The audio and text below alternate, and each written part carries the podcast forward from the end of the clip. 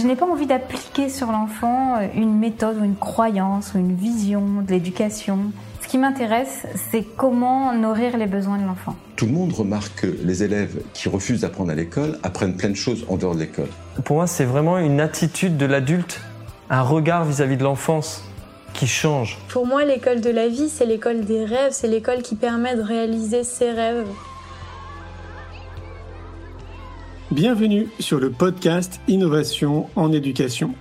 Je m'appelle Julien Perron, je suis à l'initiative du Festival pour l'école de la vie et du Congrès Innovation en éducation à Paris et à Montpellier. Voilà maintenant plus de 8 ans que je mets beaucoup d'énergie autour de l'éducation, convaincu que tout part de là. À travers ce podcast, vous allez découvrir de nombreux professionnels qui se mobilisent pour accompagner les parents, les enfants et les enseignants. Je vous souhaite un merveilleux voyage sur la route de l'éducation positive. Aujourd'hui, j'ai le plaisir de recevoir Stéphanie Houle. Stéphanie est propriétaire fière et engagée de Bulles et Pirouettes. Diplômée en travail social et en éducation spécialisée, elle accompagne les familles d'ici depuis plus de 15 ans. Ambassadrice d'une approche bienveillante centrée sur les besoins de l'enfant et des parents, c'est avec passion qu'elle mène tous les projets afin d'accompagner sa communauté vers une parentalité à leur image. Je vous souhaite une belle écoute. Bonjour Bonjour, ça va bien? Oui, très très bien, merci. Et toi? Oui, super. On était un petit peu en train de discuter en amont. Et euh, alors, bah, comme d'habitude, en fait, je vais te laisser te présenter parce que je trouve que vous êtes mieux placé que quiconque pour vous présenter. Alors, qui es-tu, euh, Stéphanie? Oui, mais avant de me présenter, en fait, j'avais juste envie de faire du pouce sur euh, la présentation de ton magazine parce que moi, je suis abonnée depuis le début à ce magazine-là et je l'adore. Je l'attends avec impatience euh, quand il arrive à la poste. Donc, je le recommande aux parents puis aux professionnels aussi, les intervenants là, qui côtoient les familles. C'est vraiment, c'est une belle aide là, qui vient compléter notre bagage. Ah, ben c'est très gentil. Merci. Ben, ça me fait plaisir. Il faut le dire quand on aime ça. Hein? Merci. Donc, euh, ben, je me présente. Je m'appelle Stéphanie. Moi, je suis du Québec. Donc, euh, je suis euh, propriétaire d'une entreprise qui qui accompagne les familles quotidiennement dans la découverte de la parentalité avec des formations, des cours d'éveil et tout ça. Je suis maman de deux enfants. Donc, mon garçon est rendu à cinq ans et demi. Ma fille vient d'avoir neuf ans là, au mois de janvier. Je suis euh, diplômée en travail social, en éducation spécialisée. Donc, euh, moi, en 2016, j'ai ouvert mon entreprise là, parce que je souhaitais avoir un endroit pour euh, m'accompagner dans mon rôle parental. Puis, je trouvais pas ce que j'avais envie. Donc, je me suis lancée dans l'entrepreneuriat comme ça. Puis, au travers de mon parcours, ben, je me suis vraiment intéressée à tout ce qui touche la parentalité positive, la bienveillance, les neurosciences. Donc, ça ton introduction me parlait beaucoup, là, justement. Génial. Et, donc, du coup, tu as obtenu des réponses? Oui, mais en fait, je trouvais que en tout cas ici au Québec, surtout, je trouve que la parentalité positive, c'est vraiment quelque chose qui est méconnu du grand public des familles.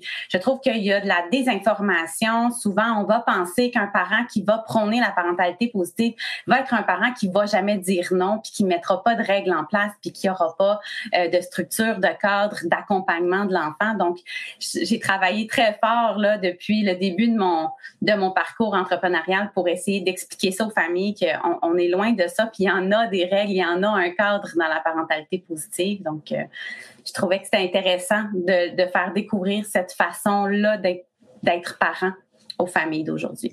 Justement, tu peux peut-être nous expliquer, parce que ce qui est intéressant dans ce que tu dis pour euh, les abonnés qui nous écoutent ce soir, ça, ça vient résonner avec le magazine numéro 7. Je ne sais pas si tu l'as encore reçu. Ouais, tu l'as déjà reçu ouais. Je l'ai reçu, j'ai pas eu le temps de lire par contre. ah, d'accord. Bah, du coup, ouais, ça va énormément te parler. Euh, c'est bien de le dire parce que nous, c'est ce qu'on disait justement dans le numéro 7, c'est que dans l'inconscient collectif, on a l'impression que ça, ça en fait des enfants rois, tu sais. Que, et en fait, non, pas du tout. Donc peut-être si tu pouvais un peu plus développer cette partie. Ben oui, tout à fait. En fait, c'est ça, on a l'impression qu'on est à la merci de nos enfants alors qu'on est plus, on, se positionne davantage comme une petite voix intérieure quand on est dans la parentalité positive. Moi, j'aime ça dire qu'on est la petite voix intérieure de nos enfants puis qu'on est là pour les guider et les accompagner. Puis pour être capable de les guider et de les accompagner, ben effectivement, ça prend des règles, ça prend une structure. Puis le parent qui euh, n'en mettra pas de règles et de structure va être plutôt catégorisé comme un parent qu'on dit laxiste, ou est-ce qu'il n'y aura pas de règles mises en place. Puis ce moment-là, on va avoir des enfants qui, là, vont être rois puis qui vont développer des comportements qui vont être beaucoup plus difficiles à cadrer avec le temps. Puis, tu sais, des fois, c'est pas par euh, mauvaise volonté là qu'on a de la difficulté à mettre des règles en place. Parfois, ce sont des parents qui, qui essayent fort, fort, fort, mais que, tu sais, disent non, non, non, non, non, non, oui. Donc ça, finalement, au bout du compte, on finit par avoir des enfants qui deviennent avec de plus en plus des mauvais comportements pour arriver à leur fin parce qu'ils ont bien compris hein, que leurs parents finissaient par changer d'idée. Donc, euh, ça, ça fait en sorte que ça devient de plus en plus difficile pour le parent de maintenir son cadre puis de maintenir une autorité. Donc, il y a quand même l'autorité bienveillante qui est important de, de mettre en place dans les familles.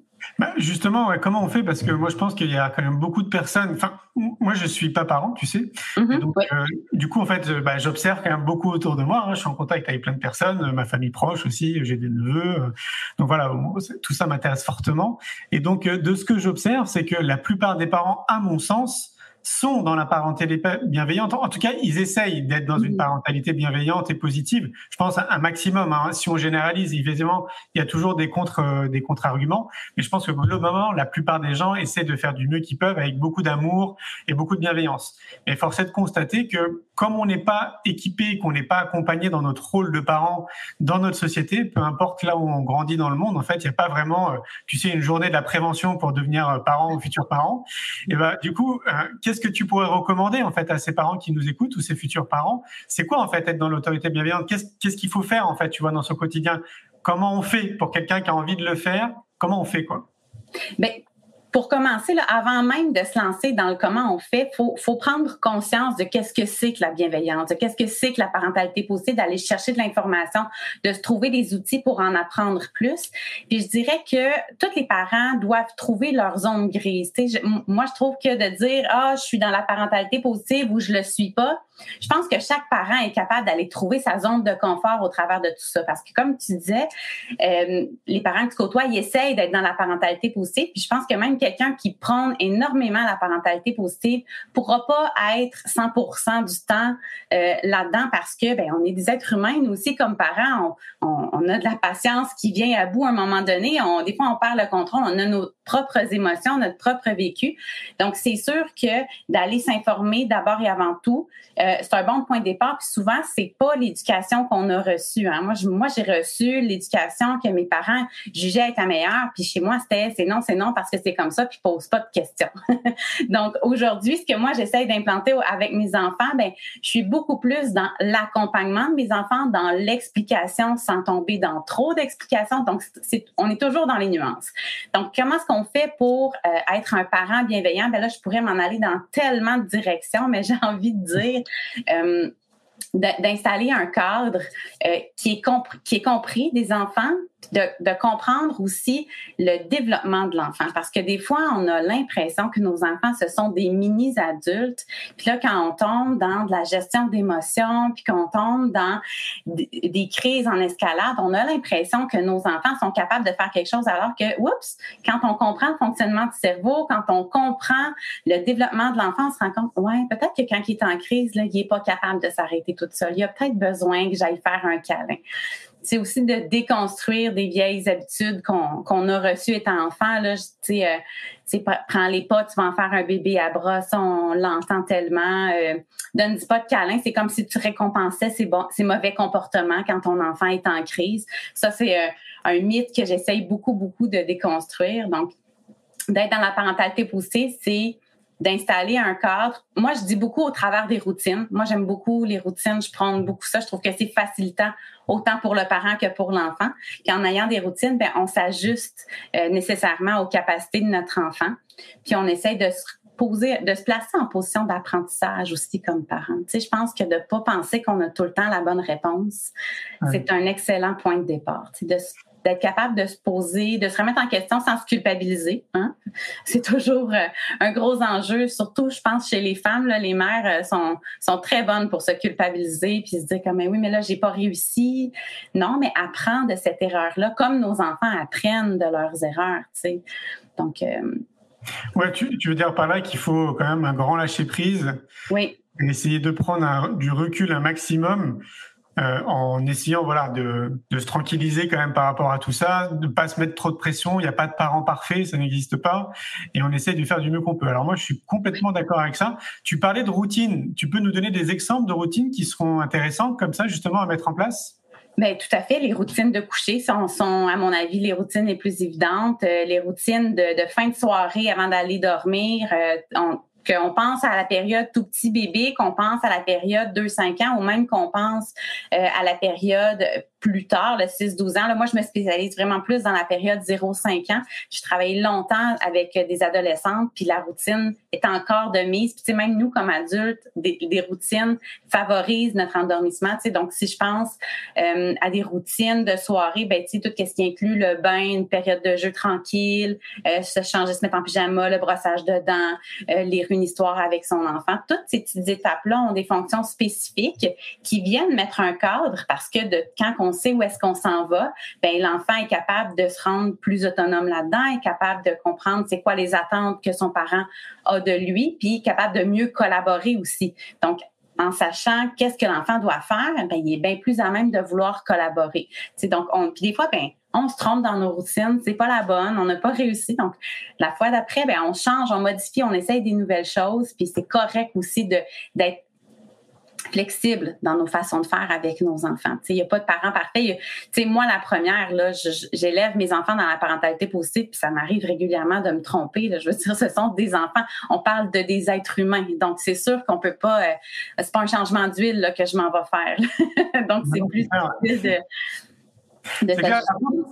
je pense que tu peux observer à travers l'entreprise que tu as créée, les parents que tu accompagnes, tu peux sûrement observer, je ne sais pas comment ça se passe, tu peux peut-être nous expliquer, tu les accompagnes sur du long terme, tu vois après les, bénéfices en fait de ce que tu leur transmets, comment, ça se passe?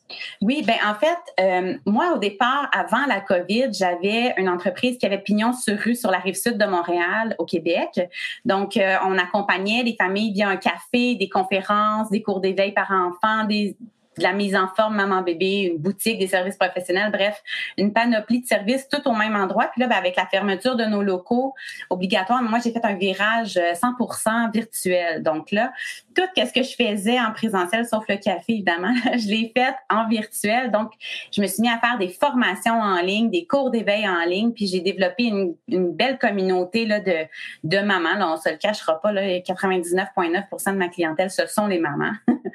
puis, je les accompagne via ben, des, des suivis individuels. Puis là, j'ai toute une équipe là, qui travaille avec moi. Je suis plus toute seule à, faire ça parce qu'on est devenu tellement, euh, on a pris tellement de place, puis tellement d'ampleur que pour nous, la COVID a été euh, bénéfique à ce niveau-là. -là, c'est sûr que ça a été euh, moins bénéfique pour d'autres choses, mais bref, euh, on les accompagne. Donc, moi, chaque semaine, je suis en lien avec ma communauté, j'échange avec des parents, euh, que ce soit avec des rencontres Zoom ou via des, des, formations qui sont soit en direct, et puis des fois qui sont pas en direct aussi. J'ai une panoplie de formations préenregistrées sur mon site web. Donc, ça, ça permet aux parents d'avoir une, une flexibilité.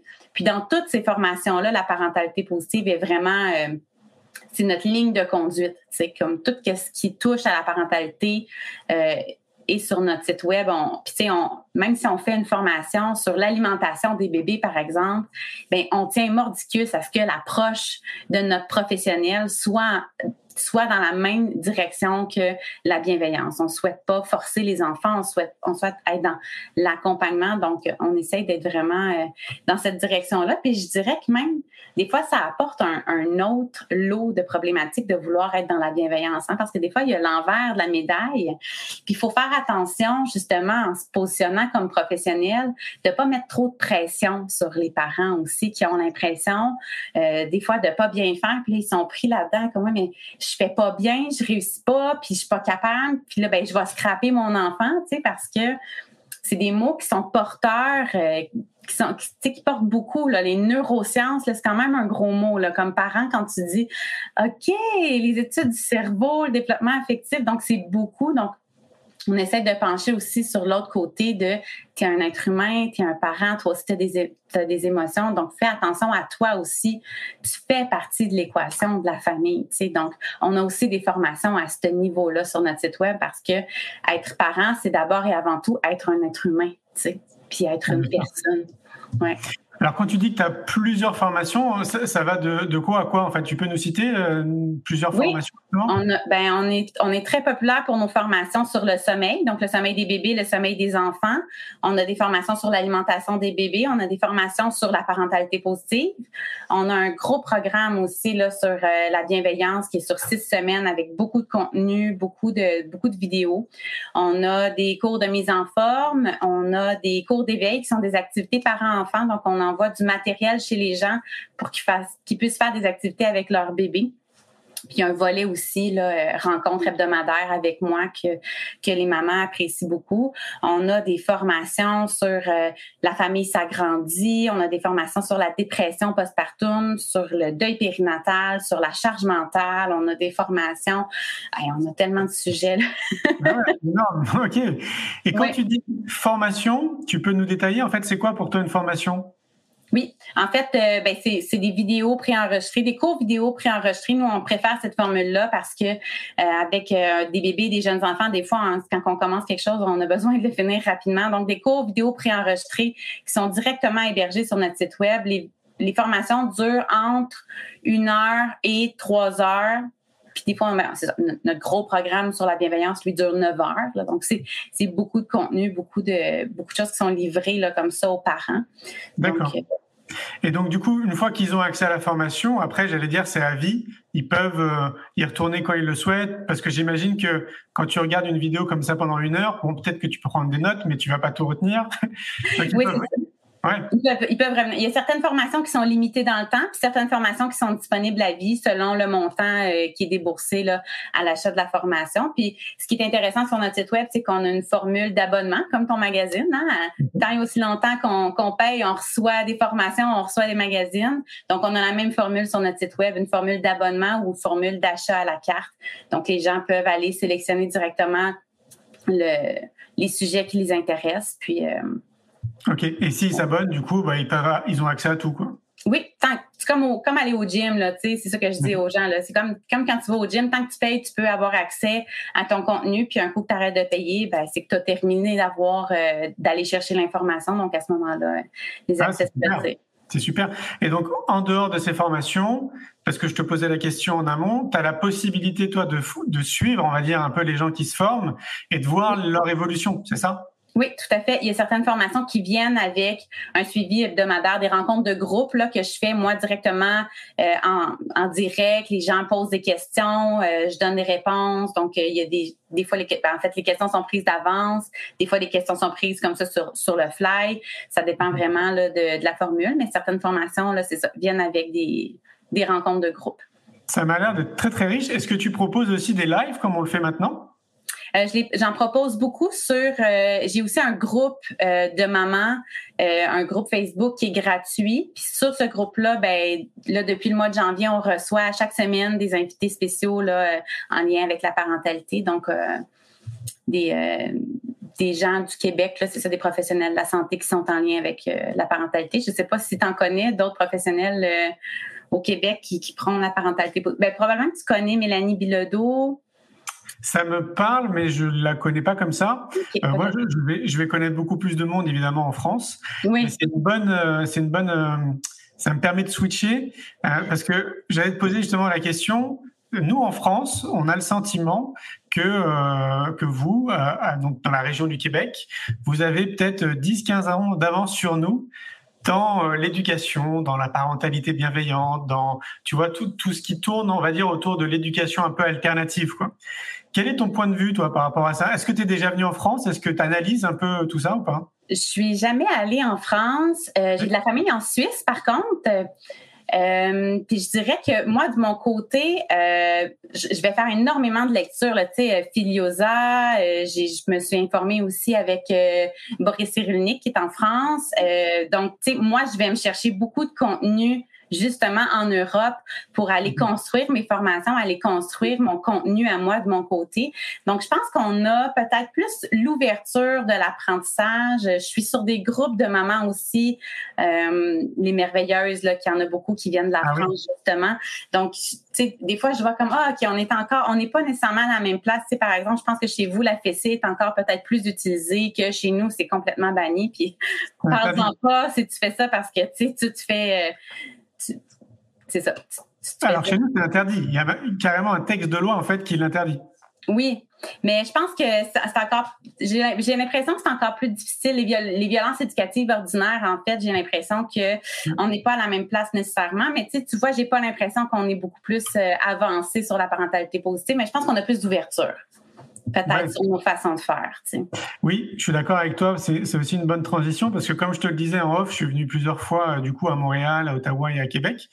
Et donc euh, bah, j'ai pu mesurer aussi par moi-même, à travers les discussions, les gens que j'ai rencontrés, que non, effectivement, c'est un peu un leurre en fait ce qu'on imagine nous ici en France, comme quoi vous avez de l'avance. Je pense qu'il y a beaucoup de sources d'inspiration au même titre que toi, tu viens t'inspirer en Europe de certaines personnes comme Filiosa, euh, Boris Cyrulnik, peut-être Catherine Guéguin, tu vois des personnes comme ça. Ben, nous aussi, c'est pareil en fait. Il y a des personnes chez, chez vous potentiellement qui sont aussi très intéressantes en fait pour nous. Et donc, je crois qu'il y a vraiment un équilibre en, gros entre les deux. Par contre, ce que j'ai pu constater, c'est que culturellement, j'ai eu le sentiment que les élèves, donc là j'ai rencontré des élèves qui étaient peut-être un peu plus grands, on va dire stade d'adolescence, me semblaient moins stressés que nos élèves ici en France. Et donc, euh, je me suis laissé entendre que probablement que c'était euh, dans la culture de peut-être pas trop stresser, de pas mettre trop de pression sur les élèves. Est-ce que je me trompe? Pourtant, tu vois, c'est drôle parce que ma fille qui est en troisième année au primaire en ce moment, ils se font parler d'anxiété. Puis ma fille, elle est zéro anxieuse. Chez nous, là, ça, on, est chanceux, on n'a pas ça. L'anxiété, ça fait pas partie de notre quotidien. Puis, puis de la façon que ça lui a été expliqué, elle est convaincue qu'elle est une petite fille anxieuse. Puis j'ai dit, mais pourtant, pas du tout, mon amour, là, tu n'es pas anxieuse. Tu as, d'autres pépins, là, mais pas celui-là, tu sais. Puis, fait que j'ai l'impression que même ici, on, on, sais, l'anxiété, c'est le mot du jour. Euh, dans un dans un projet euh, parallèle, je suis en train d'écrire un livre jeunesse sur euh, la dépression chez les parents, donc un conte pour les jeunes qui parle de la dépression chez les parents. Puis on, on on a essayé que ce soit pas juste la dépression, mais que ce soit en fait la santé mentale des parents, tu sais. Puis justement, là, plus que j'en parle, plus que les gens me disent, ah, mais c'est tellement un besoin criant, tu sais, l'anxiété, l'exposition à, la santé mentale des parents. Les jeunes ont besoin d'être outillés avec ça. Les parents ont besoin d'être outillés aussi pour accompagner leurs enfants à travers ces difficultés-là. Donc, je sais pas à quel point, tu sais, moi, j'ai jamais été en France, mais j'ai l'impression qu'ici aussi, on vit avec euh, ça, cette anxiété-là. Puis, tu sais, moi, j'ai un bagage aussi. Euh, dans mon ancienne vie, j'étais intervenante à la DPJ, puis je travaillais avec les adolescentes. c'est sûr que moi, j'ai vu euh, les, tu sais, au niveau du comportement, là, celles qui avaient vraiment besoin de beaucoup d'accompagnement, puis l'anxiété, là, c'était écrit dans, c'est un diagnostic de tous les dossiers, là. Tu peux nous dire ce que c'est la DPJ? La protection de la jeunesse. Ok, d'accord. Et tu y as travaillé longtemps? Euh, Pendant dix ans. Ouais. Ah oui, d'accord. donc tu peux avoir un vrai feedback. Et, euh, d'accord. Bah, tu vois, ça fait Ouais, c'est toujours un peu la même chose. Tu sais, ce que j'observe, je voyage beaucoup, tu sais, depuis 25 ans. Euh, bon, je vais un petit peu partout dans le monde. Et ce que j'observe, c'est que, imaginons, on part euh, au même moment, je sais pas, au Costa Rica tous les deux, et donc on va vivre deux voyages très différents parce que, ben, on sera pas ensemble, on n'a pas le même conditionnement, les mêmes envies. Et quand on va revenir en fait de ces jours, on n'aura peut-être pas le même discours en fait sur le Costa Rica, sur ce qu'on a vécu, les gens qu'on a rencontrés. Et donc c'est important de le souligner. Ce que je disais, donc ma vision de ce que j'ai observé au Canada, finalement, c'est que ma vision, tu vois, parce que tu viens un peu, j'allais dire, contrecarrer ce que je suis en train de dire. Et c'est important, je pense, que tout à chacun se fasse son opinion, justement. Donc, euh, pour ceux qui seraient dans des réflexions comme ça, bah, moi, je dis à chaque fois, c'est toujours bien, en fait, d'aller vérifier par soi-même, de prendre la température par soi-même, de vraiment prendre l'information par soi-même et de se faire sa propre opinion. Oui, tout à fait. Puis j'ai envie de rebondir sur ce que tu dis parce que dans notre rôle de parent, on a besoin aussi de se faire notre propre opinion, tu sais. Puis c'est différent pour chacun aussi, tu sais. C'est drôle parce que cette semaine, dans mes rencontres sur le sommeil, je faisais une rencontre de groupe sur le sommeil, puis j'expliquais aux parents que, tu sais, des fois, là, quand on essaye plein d'affaires, là, ben, des fois, ça marche pas avec notre enfant, puis c'est correct. Puis là, ben, c'est nos attentes qu'on doit revisiter. Puis ça veut dire que pour nous, pour notre famille, dans notre façon de voir les choses, on doit changer cette façon-là. Donc, des fois, même dans, dans, tellement de contextes, notre vision de la situation vient avoir un impact sur les attentes qu'on a, puis sur nos, nos réactions qu'on a par rapport à tout ça. Donc, tu sais, je pense que c'est important qu'on le nomme dans, dans plusieurs contextes, parce que la parentalité, c'est ça un peu. Tu sais, des fois, quand on n'est pas bien avec ça, on veut aller chercher de l'aide, mais des fois, cette aide-là, si on n'en fait rien ou si on n'est pas capable de l'appliquer à notre situation, puis des fois, c'est ça. Des fois, ça, il n'y en a juste pas de changement possible, là, tu sais. Donc, euh, c'est important de, le mentionner, ouais. Je suis d'accord. Tu, tu, parlais tout à l'heure de burn-out. Pour moi, c'est le burn-out parental hein, dont on est en train de parler. Donc, tu veux écrire un, un livre qui est en cours visiblement là-dessus. Euh, pour moi, une des clés en fait qui pourrait résoudre le burn-out parental, c'est ce que j'appelle la connaissance de soi. Mhm. C'est le savoir-être. Et en fait, je trouve que c'est vraiment ce qui manque dans notre société. Et quand je dis notre société, je crois que c'est à l'échelle de la planète. Hein. Euh, vraiment, en fait, on intègre, mais quasiment pas. Alors, il y a certains pays, euh, souvent les pays du Nord, tu sais, la Norvège, la Finlande, la Suède, sont un peu plus cités pour euh, pour intégrer davantage ce savoir-être et la connaissance de soi. Mais globalement, c'est quand même pas trop le cas. Et voilà. Et moi, je suis convaincu que c'est vraiment ce qui nous manque fatalement. C'est-à-dire que si on amenait ça, mais davantage et beaucoup plus en fait dans notre système, bah, les gens se connaîtraient mieux. Et je pense que du coup, ça, changerait complètement la face de l'humanité. Quoi. Oui, je, suis vraiment d'accord avec ça parce que le burn-out parental, j'en ai fait aussi une spécialité parce que je me suis beaucoup informée là-dessus. Puis j'ai aussi des formations sur le burn-out parental sur mon site web. Puis euh, ça, ça, fait partie dans les facteurs de risque puis les facteurs de protection, ce qui nous protège le plus quand on a une bonne connaissance de soi puis qu'on est capable de comprendre ce qui se passe à l'intérieur de nous, notre propre gestion de nos émotions puis notre capacité à s'adapter avec l'adversité, tu sais. Puis je pense que c'est quelque chose qu'on doit apprendre à nos enfants le plus rapidement possible, tu sais, au-delà de se connaître soi, tu sais, faisons un travail sur nous, mais faisons-le avec nos enfants aussi. Apprenons, tu sais, pour leur apprendre à gérer leurs émotions, mais avant de les apprendre à les gérer, il faut qu'ils apprennent à les reconnaître, qu'ils comprennent ce que ça fait dans leur corps. Puis ça, ça va avoir un impact vraiment important sur la personne qu'ils vont devenir plus tard, tu sais. Puis ça, ben, ça fait partie clairement des, des enjeux importants de la parentalité positive parce que en voulant bien faire, beaucoup de parents vont faire à la place de, tu vont éviter que leur enfant pleure, vont éviter que leur enfant ait de la peine, donc ils vont gérer l'émotion à la place de l'enfant. Puis ça, ben, ça fait en sorte que ce sont des enfants qui grandissent en ne reconnaissant pas leurs propres émotions, puis ne sachant pas non plus comment comment les gérer, comment y arriver. Tu sais. Ouais, mais moi j'irais même plus loin. Je dirais que c'est plutôt un enjeu sociétal, hein. plutôt qu'un enjeu parental. C'est vraiment un enjeu sociétal. C'est c'est la société globalement. Alors ça englobe beaucoup de choses. Hein. Donc c'est euh, bah, l'éducation, la politique, les médias, enfin tout en fait notre société qui doit davantage s'engager dans cette direction. Parce que oui, fondamentalement, euh, ça changerait tellement de choses, quoi, mais vraiment tellement.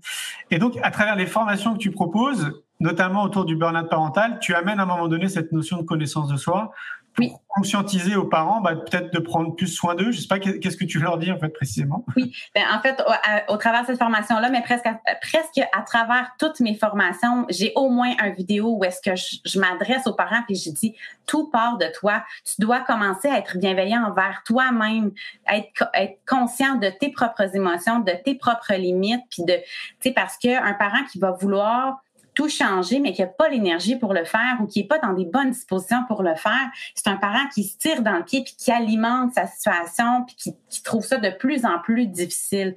Donc, mon souvent, là, ça va être mon premier vidéo de mes formations que je m'adresse pour les parents sur le sommeil, sur la charge mentale, sur le burn-out parental. Je leur dis, tu dois prendre soin de toi, tu dois être à l'écoute de toi-même. Tu sais, puis je pense qu'avec la découverte des neurones miroirs aujourd'hui, on sait que pourquoi qu'on disait que nos enfants c'est des éponges là, c'est pas juste des éponges, il y a vraiment une structure cérébrale qui vient expliquer pourquoi nos enfants sont des éponges de là l'importance d'être capable de se reconnaître. Souvent, je vais dire aux parents, fais quelque chose qui te plaît. Trouve, souviens-toi avant d'être parent qu'est-ce que tu aimais faire Il y, a plein de gens qui me répondent, Stéphanie, je le sais même pas.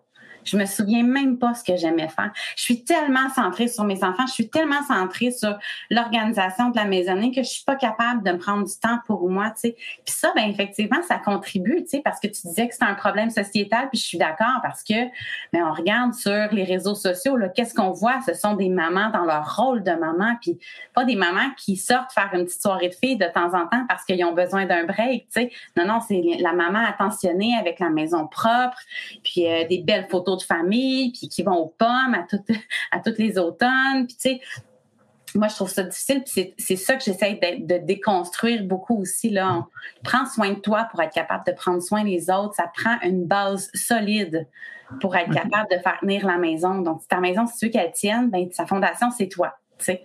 À partir de ce moment-là, ben, faut être indulgent envers soi-même, mais aussi apprendre à se connaître puis à reconnaître nos limites. Mais tu sais, parler de nos limites, puis de nos défauts, puis de nos difficultés, c'est pas évident hein, comme être humain.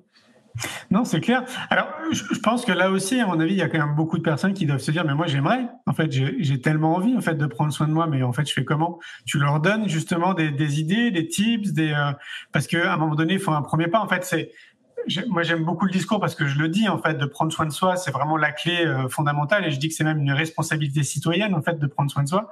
Et donc moi je donne plusieurs exemples tu vois par l'alimentation le sommeil dont tu parlais pratiquer une activité sportive aussi assez régulière essayer de se rapprocher de la nature le plus souvent euh, pourquoi mhm. pas pratiquer des exercices de relaxation. Est-ce que tu leur donnes des, des outils aussi comme ça pour qu'ils conscientisent et qu'ils fassent peut-être le premier pas euh, tu vois de, de l'expérience en fait de prendre soin de soi? Oui, ben je leur parle beaucoup de, déléguer, de, de retravailler, rééquilibrer les tâches à la maison aussi, autant avec euh, le partenaire qu'avec les enfants. Hein. On sous-estime l'implication des enfants. Là, euh, je me souviens quand j'étais jeune, là, je faisais la vaisselle tout le temps, puis je disais à maman, c'est tellement injuste là, que je fasse la vaisselle à tous les jours. Puis elle m'avait dit, tu vas voir Stéphanie, quand tu vas avoir des enfants, tu leur feras faire la vaisselle. Puis mes enfants, ils ne font pas la vaisselle. Puis à trois fois, je me dis, ah, c'est moi la pire là-dedans, tu sais. Donc, euh, c'est de, leur, de ramener la rééquilibrer les tâches, de retravailler euh, les attentes qu'on a aussi, parce que souvent, euh, on, se met l'attente que le souper soit prêt quand notre partenaire arrive de travailler, puis notre partenaire n'a pas du tout cette attente-là. Là, donc, des fois, d'aller valider au niveau de la communication dans le couple, ça va vraiment aider pour être capable de prendre soin de soi. Euh, moi, j'aime beaucoup les routines matinales aussi, se lever puis prendre du temps pour soi avant d'aller travailler, avant de s'occuper des enfants. Puis des fois, c'est pas évident avec les enfants. donc, des fois, on est capable de moduler, surtout si on est en télétravail, on est capable de se prendre juste un petit 10 minutes par jour pour se recentrer. J'aime beaucoup aussi euh, les paroles positives, là, de les gratitudes, puis de se dire qu'on est tu sais, je suis bonne, je suis belle, je suis capable. Ça, j'aime ça, inviter les femmes à le faire dans leur routine, dans leur, euh, dans leur façon d'être aussi, parce que effectivement, ça va c'est important l'alimentation puis de, de, faire de l'exercice. Puis tu sais les femmes se disent comme moi j'ai même pas le temps d'aller me laver Stéphanie j'ai pas le temps de m'entraîner tu sais j'ai pas le temps de j'ai pas le temps de m'occuper là de moi. Puis je leur dis ben souvent c'est qu'on prend pas le temps tu sais de le faire. Puis ça c'est une notion qui est vraiment importante qu'il faut qu'on amène parce que un parent qui prend le temps de le faire c'est un parent qui va avoir beaucoup plus de facilité au final, tu sais, puis on, a on a souvent une, puis là je vais vraiment généraliser là, mais une propension des femmes à vouloir, euh, tu sais, souvent dans un couple, quand un des, des parents va, tu sais, mettons que je prends mon chum là, ben des fois si mon chum il va faire des activités avec ses amis de gars, tu sais, ben souvent la femme va plus se dire, ben c'est ça, il me laisse seul avec les enfants, lui, il prend le temps de sortir avec ses amis, mais moi, je, moi, je le fais pas. Mais au final, c'est nous qui devrions avoir l'habitude de le faire, puis de, de, de se dire, ben, si tu prends une soirée, moi aussi, je vais me prendre une soirée, puis c'est correct, on va le faire ensemble, parce que c'est de prendre du temps pour soi qui nous permet d'être optimal pour notre famille, puis non pas d'alimenter la rancune qu'on a envers l'autre, tu sais. Je pense que d'être plus dans la gratitude, d'être dans, d'être dans la joie, de reconnaître les moments de bonheur, aussi d'être dans l'instant présent. Hein, parce que, on parlait d'anxiété tantôt, là, puis l'anxiété, c'est beaucoup de, de, de, voir dans l'avenir, puis de, de, s'alimenter avec ça, puis de se comme je serais pas capable, de voir tout ce qui s'en vient, puis d'avoir de la difficulté à gérer ça, mais de se ramener au moment présent, dans le ici et maintenant, ça devient vraiment plus facilitant aussi. Puis on se cachera pas. je parle aussi beaucoup des écrans là, quand je leur demande de prendre soin d'elles. c'est drôle parce que de passer une demi-heure avec son enfant à faire un jeu, on se dit qu'on on a fait euh, notre job de parent, mais tu sais combien combien d'heures on passe sur nos téléphones à regarder Instagram, Facebook, puis tout ça, puis qu'on se dit comme j'ai pas vu la journée passer, j'ai pas fait mes tâches ménagères, mais j'ai passé trois heures sur mon téléphone dans ma journée, tu. Mm-hmm. C'est vrai. Et d'ailleurs, tu es en train de, souligner quand même, parce que je pense qu'il y a aussi des parents qui peuvent se dire, j'aimerais le faire, mais quand est-ce que je prends le temps et ou en gros je n'y arrive pas, en fait, tu es en train de nous dire que globalement, c'est possible. C'est-à-dire que même si tu as des enfants, tu peux quand même réussir à prendre du temps pour t'occuper de toi, ne serait-ce que 10 minutes par jour, par exemple. Tout à fait. Mais je pense qu'il y a, il y a un, une un discours à déconstruire aussi à ce niveau-là, dans le sens que beaucoup de parents vont attendre que leurs enfants soient couchés pour faire leurs tâches ménagères ou, prendre soin d'eux, alors que euh, on n'a pas besoin d'attendre que nos enfants soient couchés pour faire nos tâches. Souvent, les parents vont se sentir mal, ben, je sais pas pour plier mon linge avec mon bébé à côté de moi. pourtant, là, que ton bébé soit assis à côté de toi ou sur le ventre à côté de toi, là, c'est incroyable l'apprentissage qu'il va faire de tout ça. Puis toi, ben, ton lavage va avancer. Comme ça, quand ton bébé va dormir, tu vas pouvoir prendre soin de toi. C'est de tout réorganiser, restructurer. Tu sais, au début, on parlait de routine. C'est aussi là, de, refaire ça autrement parce que justement, souvent, on attend que nos enfants soient couchés pour, ben, pour se laver, pour faire nos choses, pour avancer le lavage, faire la vaisselle, le ménage. Fait ça fait qu'au final, ben, on se dit, ben oui, mais je sais pas pour pas faire ma vaisselle pour prendre soin de moi. Après ça, je, je m'en veux parce que là ça traîne sur mon comptoir puis je me sens pas bien. Puis donc au final là c'est ça, c'est tout de reconstruire les, les façons de faire. S'il y avait vraiment un conseil que j'aurais voulu avoir avant d'avoir des enfants, là, parce que je l'ai appliqué pour mon garçon, mais pas pour ma fille, là, puis c'était de pas attendre que mon enfant dorme pour faire mes, pour avancer mes choses. On se met mmh. tellement la pression d'être d'être toute là pour nos enfants, mais en même temps, ben ça stimule leur autonomie, ça stimule leur, leur imagination, ça stimule toute la, la motricité aussi. Donc, ça, stimule, en fait, ça stimule vraiment beaucoup plus de choses encore ça, là, mais tu sais, le temps de jeu libre ou, même qui s'ennuie, là, c'est bien correct. sais, moi, hier soir, j'ai fait mon pliage de linge avec mes enfants. Puis là, ils, me disaient, maman, mets-nous un film. Puis là, je disais, non, on, plie du linge, tout le monde ensemble, ça va aller plus vite. Si je mets un film, je perds mes helpers. Là. fait que on, on, on, plie du linge. Fait que là, quand, quand eux autres se sont couchés, là, moi, j'écoute un film. Et est-ce que tu euh, as parmi les personnes qui suivent euh, tes formations ou qui font partie de ta communauté, est-ce qu'il y a une grande partie qui sont ce qu'on appelle des parents solos, tu sais, une maman qui est, seule ou un papa qui est seul, par exemple? Oui, ça arrive, ça arrive. Euh, puis je pense que chaque famille a ses particularités. On a des parents de jumeaux qui ont des enjeux qui sont vraiment différents aussi. Euh, un parent solo, des parents séparés, des parents du même sexe aussi. Souvent, ils, ils se rejoignent pas dans les formations est-ce que on parle de papa puis de maman. Sais, c'est pour ça que j'essaie de, faire attention puis de parler de partenaires, mais il y, a, tellement de sortes de familles. On a des familles, des femmes qui ont qui ont même pas de père, qui ont fait le choix d'aller euh, vers euh, la solo-parentalité dès le départ, puis qu'il n'y a, pas un papa qui, est parti en cours de route ou euh, donc, on essaie de faire attention à toutes les formes de famille, mais en même temps, je pense qu'on revient aussi encore à une question de se connaître, puis d'avoir nos propres limites, puis de, comme tu disais tantôt, tu sais, parce que un parent qui va être solo depuis le début puis qui va avoir euh, quatre enfants peut être euh, euh, peut être beaucoup plus en contrôle de son intérieur qu'une maman qui a juste un enfant qui a un chum super attentionné puis qui puis qui a des grands-parents impliqués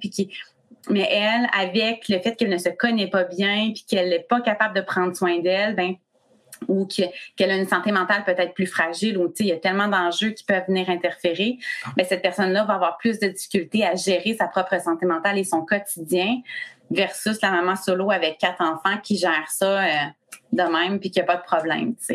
Ouais.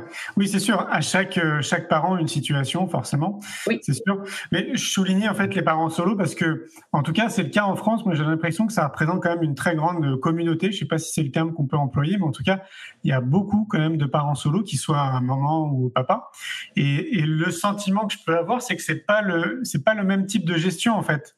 Euh, quand tu es un ou deux ou trois enfants, tu vois, tu les gères pas de la même façon que si tu es avec quelqu'un forcément. Et, et donc du coup j'ai l'impression que ça nécessite euh, une autre autonomie, enfin une autre façon de réfléchir. Quoi. Donc c'est pour ça que je te posais la question parce que je trouve que c'est vraiment deux, euh, deux salles dans l'ambiance, quoi, comme on dit. Quoi.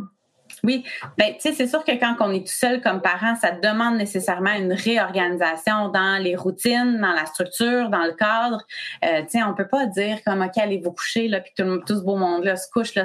La routine, elle doit être faite, faite en fonction de ok, ben là le bébé il se couche à cette, heure, à cette heure-là, puis mon deux ans se couche à cette heure-là, puis mon mon cinq ans se couche à cette heure-là. Fait que là, qu'est-ce qui, qui fait quoi, quand, où, comment, tu sais. ça demande souvent beaucoup plus d'organisation. Ça devient difficile pour les parents qui en ont moins d'organisation naturelle.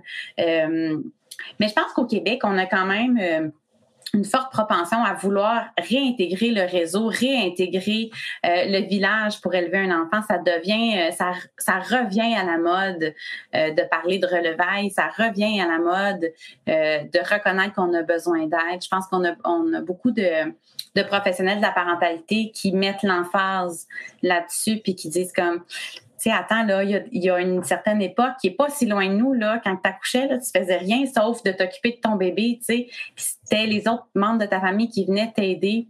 je pense qu'on on s'en va faire un, bon bout de chemin. Puis on a de plus en plus d'organismes aussi qui viennent en aide, que ce soit pour la nourriture, euh, le CLSC qui vient aider les, les, femmes qui sont seules aussi à la maison, donc des, des, des euh, instances gouvernementales qui vont euh, accompagner ces parents-là, puis ben des communautés justement comme comme la mienne qui sont un réseau de femmes qui se supportent entre elles, même si c'est par internet via des vidéos, mais ça reste que c'est un support qu'on peut avoir puis qu'on que beaucoup de femmes apprécient. Là. Oui, puis euh, quoi qu'il en soit, c'est quand même un réseau, comme tu le dis, avec des personnes avec qui tu peux échanger et communiquer. Bon, moi, je préfère le contact physique, mais effectivement, en fait, ce qui est intéressant, c'est de pouvoir échanger avec des gens qui vivent la même chose que toi et qui ont peut-être, euh, bah, je sais pas, des idées, des solutions, ce que elles, appliquent de leur côté. Peut-être que c'est applicable aussi de ton côté. Et c'est ça qui est important. Effectivement, je crois que créer le réseau quand tu es parent solo, ça me semble vraiment une évidence. Ouais. Oui, oh oui, c'est en fait c'est un passage obligé là parce que quelqu'un qui essaie de tout faire tout seul, ben, en fait doit revoir ses attentes ou bien doit euh, doit faire attention à lui parce que euh, de vouloir tout le temps tout faire tout seul puis de mener tous les combats en même temps, ben ça c'est un ticket euh, highway pour le burn-out parental justement là. Donc il faut vraiment faire attention à, à tout ça. Tu, tu, parlais de neurosciences euh, au début, que c'était un sujet qui t'intéressait. Moi aussi, ça m'intéresse beaucoup parce que depuis qu'on a sorti le numéro 2 donc, euh, du magazine Innovation et Éducation, qui était consacré à ce sujet, euh, moi, ça m'a permis aussi de plonger davantage en fait dans les neurosciences appliquées à l'éducation. Et j'ai trouvé ça mais fabuleux en fait de se dire que on a vraiment maintenant des informations, euh, j'allais dire crédibles, scientifiques, euh, faites par les chercheurs, euh, parfois de renom, qui viennent valider en fait des processus de développement du cerveau, des processus de développement en fait classiques, j'allais dire de l'être humain. Et ça, il y a quelques années en arrière, on n'était pas au courant. Et je me dis, mais pour un parent qui tombe sur ce type d'informations, mais quelle chance en fait, s'il a bien intégré en fait ce qu'il est en train de lire. Je crois que c'est juste génial après pour accompagner tes enfants. Quoi. Oui, vraiment, vraiment. En fait, on a vraiment une chance incroyable d'avoir accès à de l'information euh, beaucoup plus facilement, euh, beaucoup plus rapidement aussi euh, que l'époque. Tu sais, ma tante est venue chez nous en fin de semaine passée, puis elle me disait oh mon Dieu, si j'avais su tout ça, tu sais, ma vie aurait été tellement différente. Puis en même temps, tu as fait du mieux que tu pouvais. Puis pour toi, ta référence, ben c'était ta voisine qui venait t'aider, tu sais. C'était correct aussi, tu sais, mais peut-être que ta voisine n'avait pas la bonne façon de faire non plus, tu sais. Mais euh, le, fonctionnement du cerveau, pour moi, a été un point majeur dans ma révélation par rapport à la parentalité positive, tout ça, parce que je me disais, OK, mais quand on est capable de comprendre là, que c'est le cortex préfrontal qui vient faire ça, puis qui vient avoir une instance sur telle, telle affaire, puis que l'amidale va jouer comme ça. Puis là, tu te dis, OK, mais tu sais, là, ça veut dire là, que même si j'y demande à mon petit pou de 5 ans de la gérer, sa colère, là, il n'est pas capable. Puis je peux te l'expliquer physiquement. Puis tu sais, c'est comme avec le fonctionnement du cerveau, il n'y a pas la structure cérébrale pour le faire. Là, les parents, ils font comme, ah, je pensais qu'il était juste capricieux, tu sais, ou qu'il était juste comme pas, tu sais pourtant, quand il est calme, là, il est capable. Oui, mais c'est ça. Quand il est en colère, il y a d'autres structures qui viennent interférer, puis ça donne tout ça. c'est vraiment. Euh, les, je trouve que ça apporte vraiment beaucoup à l'éducation.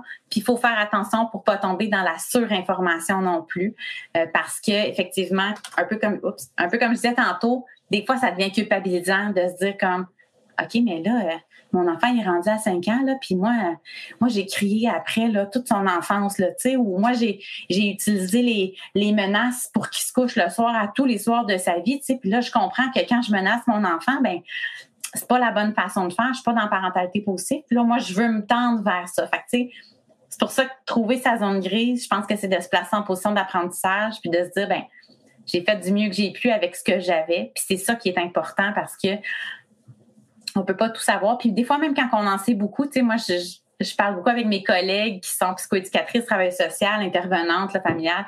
Puis je leur dis, des fois, on a comme la, la pression de Hey, je le sais que je suis en train de faire une mauvaise intervention. Je le sais qu'il est pas capable, puis j'y demande quand même, c'est épouvantable. Mais c'est que dans la relation, moi, des fois, j'arrive au bout de ce que je suis capable de donner. Fait que des fois, ben, c'est ça, on donne la touch ou on, on abandonne l'intervention ou il se passe d'autres choses. Mais tu sais, c'est ça, c'est de, de dire, c'est le fun d'avoir accès à cette information-là. Puis moi, souvent, euh, les mamans que j'accompagne me disent Ah, oh, Stéphanie, moi, j'aime lire. Tu suggère-moi tes livres que tu lis. Je, leur suggère, puis je leur dis OK, celui-là, super positif. Celui-là, oh, on fait attention, là. Culpabilise-toi pas trop quand tu lis. OK, celui-là, oh, ça, c'est dosé, c'est correct. fait que je pense que c'est vraiment un avantage qu'on a, mais il faut savoir aller chercher sa source d'information aussi parce que, ben, avec la multiplication des données, ben, on a aussi des gens qui ont aucune formation, qui se qui vont pas chercher de l'information à des endroits fiables, qui vont propager euh, des idées puis des façons de faire. Puis, comme en fait comme dans tout là, je pense qu'on peut trouver des, des recherches scientifiques qui vont dire euh, une façon de faire, puis on va aller, on va aller trouver son contraire, puis on va, on va s'acclimater à celle qui fait le plus de sens avec nos valeurs. Mais je pense que vraiment, euh, c'est un, un, un, pas très positif pour la parentalité d'avoir accès à toute cette information-là quand on est capable de comprendre qu'il faut en prendre puis en laisser. Tout à fait. Tu as l'impression, parce que nous, euh, en France, je trouve que c'est vraiment pas le cas. C'est-à-dire, j'ai vraiment euh, le sentiment que ce qu'on appelle le mainstream, quoi, globalement, tu vois, toutes les, les chaînes de télévision importantes, la, les radios qui sont les plus écoutées, euh, les magazines qui sont les plus lus, parle très très peu en fait d'éducation, mais vraiment très très peu. Alors qu'à mon sens, ça devrait être un sujet qui devrait être traité, surtraité tellement il y a de choses à dire. Est-ce que toi, tu as l'impression qu'au Canada, donc plutôt dans la région du Québec, euh, le mainstream s'empare du sujet? Est-ce que l'éducation nationale parle de tout ce qui existe aussi en dehors de l'éducation nationale? Comment ça se passe chez vous? Est-ce qu'il y a de l'information qui circule? Pas énormément. Je dirais qu'il faut aller sur les réseaux sociaux pour... Euh ben, c'est sûr qu'on a des instances comme Naître et Grandir, là, qui est une euh, fondation, qui est alimentée par une fondation qui va offrir beaucoup d'informations aux parents. Euh, puis on a des chaînes comme Télé-Québec qui vont offrir des sujets d'information sur la parentalité, puis l'éducation, puis tout ça. Mais je dirais que quand on parle d'éducation, chez nous, on parle des écoles, puis qu'on n'a pas... Euh, qu'on a des écoles désuètes, puis que les professeurs n'ont pas des bonnes conditions de travail, puis que, je pense qu'on est vraiment plus là-dedans. C'est sûr que les, les grands médias euh, parlent pas beaucoup, effectivement, d'éducation, puis faut davantage se diriger vers euh, des professionnels de la parentalité qui, qui, prennent de plus en plus de place. Là, je pense, euh, je pense entre autres à Mélanie Bilodeau, Caroline Coiré, qui sont des, des personnalités connues au Québec qui, qui, qui font leur place tranquillement dans dans les médias, puis que, tu sais, c'est ça, on essaye de plus en plus d'avoir euh, du poids parce que l'éducation, ben, ça va au-delà de ce qui se passe à l'école ou de ce qui se passe euh, dans les garderies, là, que vous, c'est l'équivalent de la crèche, mais c'est sûr que souvent, on, on, va se concentrer là-dessus, mais il y a beaucoup de parents qui euh, vont miser beaucoup sur le fait que ce soit à la garderie que les enfants vont apprendre certains comportements, certaines choses. Puis moi, je me souviens à chaque fois que mon fils revenait de la garderie puis qu'il me disait Ah, j'ai appris ça, je me disais Comment ça que j'ai pas pensé y apprendre ça, tu sais? Mais ils ont tous des programmes, ça, puis on met tellement pas l'emphase sur qu'est-ce que les parents devraient faire ou pourraient faire ou ont l'opportunité de faire ou qu'est-ce qu'ils devraient aussi laisser tomber. Hein? Parce que des fois, on, se met une pression incroyable de vouloir apprendre certaines choses à nos enfants. Finalement, ben, on ne met pas tout à fait nos, efforts à la bonne place, là, euh, surtout en, fonction de ce qu'on sait maintenant. Oui, c'est clair. Donc ça, donc ça souligne quand même que la plupart des gens qui vont, euh, par exemple, accéder à tes formations ou qui vont se renseigner euh, globalement peut-être sur une autre forme d'éducation ou euh, comment faire en gros pour être parent. Euh, est-ce qu'on peut considérer que ça reste encore une minorité quand même dans la population ou euh, ouais hein, c'est ça. Ouais, ouais. je, pense qu'on ne parle pas encore assez de l'accessibilité à ces services-là. Puis, tu sais, nous, en fait, au Québec, on a des limitations. Tu sais, comme moi, comme entreprise privée, ben à l'hôpital, ils peuvent pas parler de moi quand la maman accouche, tu sais, puis ils peuvent pas dire, tu devrais aller suivre les pirouettes ou une telle ou une telle ou une telle. Tu sais, ils vont plus se diriger vers euh, ben appelle ton CLSC si tu as des questions, euh, reviens à la clinique si tu as besoin, alors qu'on on, a des références fiables qui sont euh, là pour accompagner. Souvent, j'ai des mamans qui vont me dire, je suis allée voir mon médecin parce que mon bébé dormait pas. Finalement, j'ai suivi ta formation, puis j'ai compris que mon médecin est à côté de la traque. Mais c'est normal, ton médecin il est peut-être pas spécialisé dans le sommeil, puis c'est correct, là, tu sais. Mais il y a d'autres professions qui le sont, mais comme on est des entreprises privées, ben c'est ça, ça fait en sorte que là, il y a comme une dualité. Fait que, tu nous, comme entreprise privée, ben, faut, faut payer pour être vu dans les médias, faut, faut payer pour avoir une place finalement. Donc, ça, c'est ça un, des gros enjeux aussi. Ce qui fait en sorte que plein de parents savent même pas que ça existe. Eh ouais, c'est ça. Ouais. Est-ce que vous avez des, des, événements un peu comme euh, les événements qu'on a créés nous en France? Tu sais, on a créé le congrès Innovation en éducation et puis un festival qui s'appelle le Festival pour l'école de la vie. Parce que je trouve que ces événements, nous, c'est pour ça qu'on les a créés entre autres. Hein. C'est justement en fait pour que les gens puissent se rendre compte par eux-mêmes des solutions, en fait, des outils qui existent, quoi. Et c'est un moyen, en fait, de fédérer, de se rencontrer, tu vois. Ça amène plein d'autres choses aussi derrière. Est-ce que vous avez des événements aussi sur place? On a des événements comme euh, le salon maternité, paternité, enfant qui va être une série de commerçants qui vont se regrouper ensemble pour faire pour, pour exposer, en fait, des expositions. Mais des sommets comme ça sur la il n'y en a pas beaucoup. Fait que je, je te, lance l'invitation. On, partira ça au Québec. Ça va me faire plaisir. je pense que ça mérite justement d'avoir sa place justement pour, euh, pour faire bouger les choses. je pense que justement, euh, beaucoup de parents feraient autrement s'ils savaient, mais comme ils ne savent même pas que ça existe. Ouais. Euh, Ouais, donc il y a encore un grand travail de communication en fait euh, derrière tout ça. Quoi. Oui. Ben, c'est pareil chez nous, hein. c'est exactement la même chose et je pense qu'on peut le transposer assez facilement à mon avis à beaucoup de pays dans le monde. Il y a vraiment un manque de communication, il faut vraiment s'y intéresser. Ok, super. Mais écoute, ça passe très vite. Euh, comment on fait pour te contacter? Parce que bah, du coup, on a parlé de tes formations, les gens qui veulent suivre tes formations. J'imagine du coup qu'il y a un site. Oui, en fait, c'est Bulle et Pirouette. Donc, le site, c'est bulles-et-pirouette.com. On a une page Facebook, euh, on a un Instagram. Euh, j'ai commencé il n'y a pas longtemps sur TikTok. ah, oui, oui. Donc, j'ai une chaîne YouTube aussi. Euh, on essaye de... On s'éparpille un petit peu. On met des vidéos beaucoup. sur notre site web, on trouve les formations. J'ai aussi des e-books pour les gens qui préfèrent la lecture plutôt que le visionner les formations. Puis, toutes les informations sont sur mon site web là, pour nous, nous rejoindre par courriel ou euh, la page de. Bulle et Pirouette. Oui. Bulle et Pirouette. OK, super. Merci beaucoup, Stéphanie. Ben, merci à toi. Avec joie. Passe une belle journée. Merci, toi aussi. À bientôt. Bye. Un grand merci pour votre écoute. J'espère que vous avez passé un bon moment avec nous. Pour aller plus loin dans votre recherche, nous avons créé un magazine papier, le magazine Innovation en éducation un magazine que vous retrouverez uniquement sur abonnement, livré tous les deux mois partout dans le monde. Un magazine 100% éco-responsable, 80 pages en moyenne, sans publicité. À travers le Festival pour l'école de la vie ou le Congrès Innovation en éducation, nous rencontrons des milliers de professionnels qui proposent des solutions pour les parents, les enfants et les enseignants. Ce magazine se veut être un pont avec le podcast, nos événements et les films que j'ai réalisés. On se retrouve maintenant la semaine prochaine. Et entre-temps, je vous souhaite une très belle route.